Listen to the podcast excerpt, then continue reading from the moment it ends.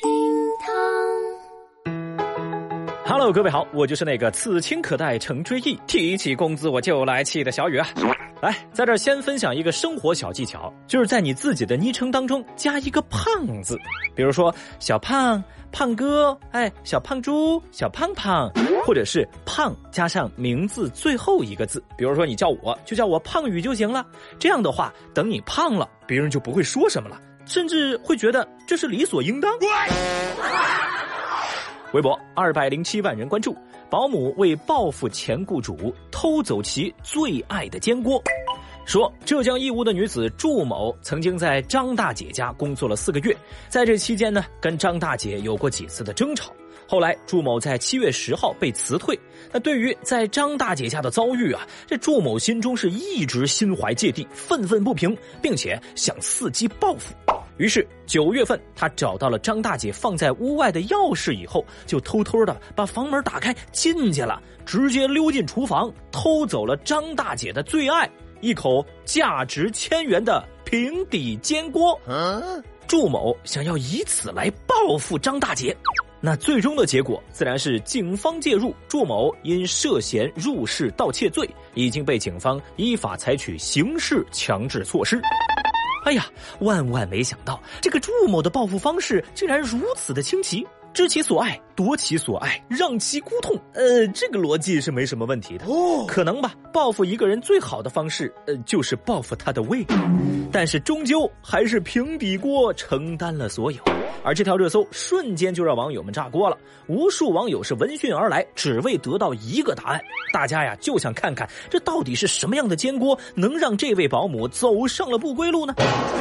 有评论就表示说，不把锅的牌子说出来，呃，今天可能很难收场了呀。还有人则是忍不住感叹：年底喽，沙雕新闻开始冲刺喽，太厉害啦！讲真的，要不是看到警方都发了这条新闻，小雨我都怀疑，这个是某平底锅的软广吧？这反向带货了吧？这属于是啊。另外啊，小雨跟大家伙不一样，我对这个平底锅的牌子跟链接呢不太感冒，毕竟嘛，对我来说，一口上千块的煎锅，哎呦，打扰了。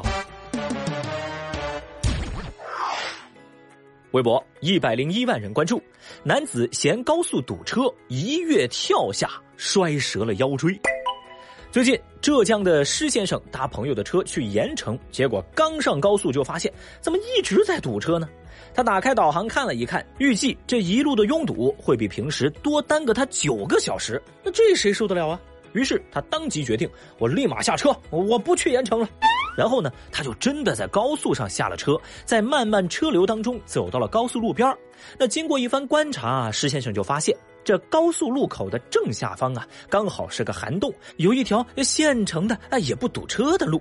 见此情况，施先生就寻思，反正嘛，这儿离自家也挺近，翻过高速围栏，再顺着这个涵洞直接往下跳，到路面上打个车回家，岂不美哉？哦，那说干就干，施先生便翻过围栏，一跃跳下了高速。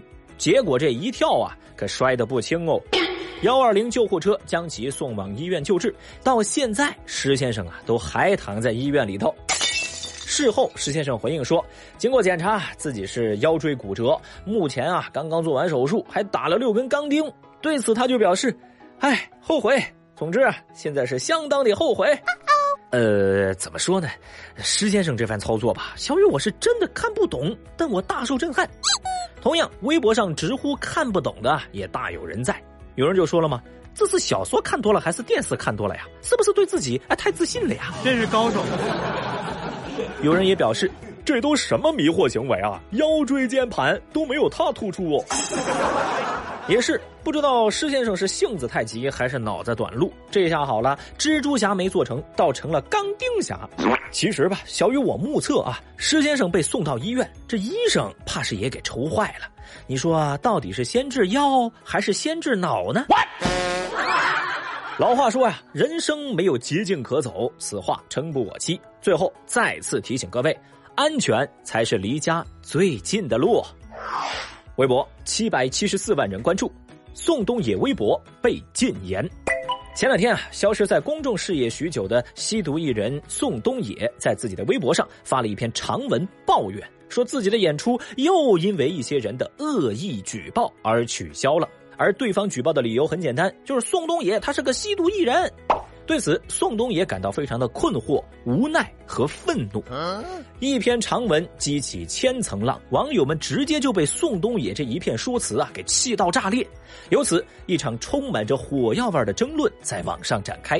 讲真的，劣迹艺人想复出这种事儿还能争论？小雨，我是真没想到。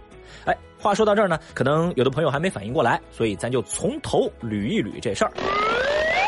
宋冬野就那个唱《董小姐》《安河桥》《斑马斑马》的歌手，二零一六年的十月，他因吸毒被警方控制，并且现场缴获毒品八十多克。还有网友扒出，早在二零一四年，宋冬野就说过吸毒没那么严重的这种论调。因为涉毒，宋冬野相当于葬送了自己本来蒸蒸日上的事业。那事业备受挫折的他呢，在五年之后的今天，就发表了这篇博文。文章很长，那网友们就帮他做了个总结。全文分四趴：第一趴抱怨演出取消的前因后果；第二趴哭诉当艺人很累很惨很不容易；嗯，第三趴狡辩称吸毒不是自己的错，都是毒贩子的诱惑。第四趴控诉自己演出没了都怪观众，明明自己都忏悔了，咋就不能复出呢？我人生毁了，机会没了，人都抑郁了，呃，世界不会好了。What？我的妈呀！这篇长文简直是治疗低血压的神器啊！然后这一整个晚上，宋冬野和他的支持者们就和广大网友开始了疯狂兑现。本来吧，这篇长文呢，小雨我都觉得不值一驳啊，但是居然我看到有人对宋冬野表达了支持。哈，这就让我不能忍了啊！啥意思啊？你是宋冬野的歌听多了，脑子坏了是不是？来，先说第一点，抱怨演出取消，笑死！劣迹艺人，你凭什么演出？第二，哭诉艺人很惨很累，呵，笑死！哪个打工人他上班不累啊？第三，狡辩吸毒错不在自己，呵，笑死！难道吸毒是有人在逼你吗？第四，控诉观众不给机会，笑死！那谁能给牺牲在一线的缉毒警察一个活过来的机会呢？哼，还好啊，目前宋冬野的微博已经被禁言，相关话题也陆陆续续冲上热搜，接受网友们唾沫星子的洗礼。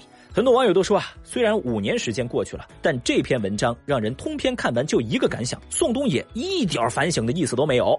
有人还说了呀，吸毒艺人就绝对不能原谅，怎么可能理直气壮说自己伪着呢？还有的评论也表示说，可以重新做人，但是不能重新做公众人呢。另外啊，还有声音也表示，你的一切可以重来，那牺牲的缉毒警察，他们的生命无法重来。哦。同时，多个官方账号也发声表态，像公安部新闻中心、公安部治安管理局官方微博就说了，如果吸毒艺人可以复出，那么可以让我们牺牲的缉毒民警复活吗？由此，一股股批评宋冬野、抵制劣迹艺人复出的声浪此起彼伏。那看得出来，清醒和正义的声音是占据了舆论的绝对主流。同时啊，相比起宋冬野的言论，更让小雨我震惊的就是，在他涉毒这个事件过后啊，宋冬野竟然还连着出了好几首新歌呢。这些歌曲目前在音乐平台可以正常的播放，也就是说，截止目前，宋冬野可以凭借这些新歌和他以前的老歌挣到平台给他的版权分成。不仅如此，还有网友扒出宋冬野的名下有着一家酒吧是正在营业中。呵，就这，你说自己活不下去了？我信你个鬼嘞！好恶心啊，这种人。好了，节目最后大道理什么的也不用小雨我多说了，我只想告诉大家，今天有一个涉毒明星想要复出，就有十个粉丝敢说我家哥哥知错了，他改做公益了，他是个好人。那明天就会有一百个人认为明星吸毒不是什么事儿，那后天就会有一千个明星觉得，即便吸毒了，我也能东山再起。那再到大后天，就会有十万个普通人觉得碰碰毒品没关系。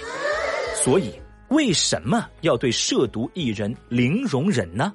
因为一旦放任他们复出，就会让无数缉毒警察献出生命的禁毒工作付之一炬。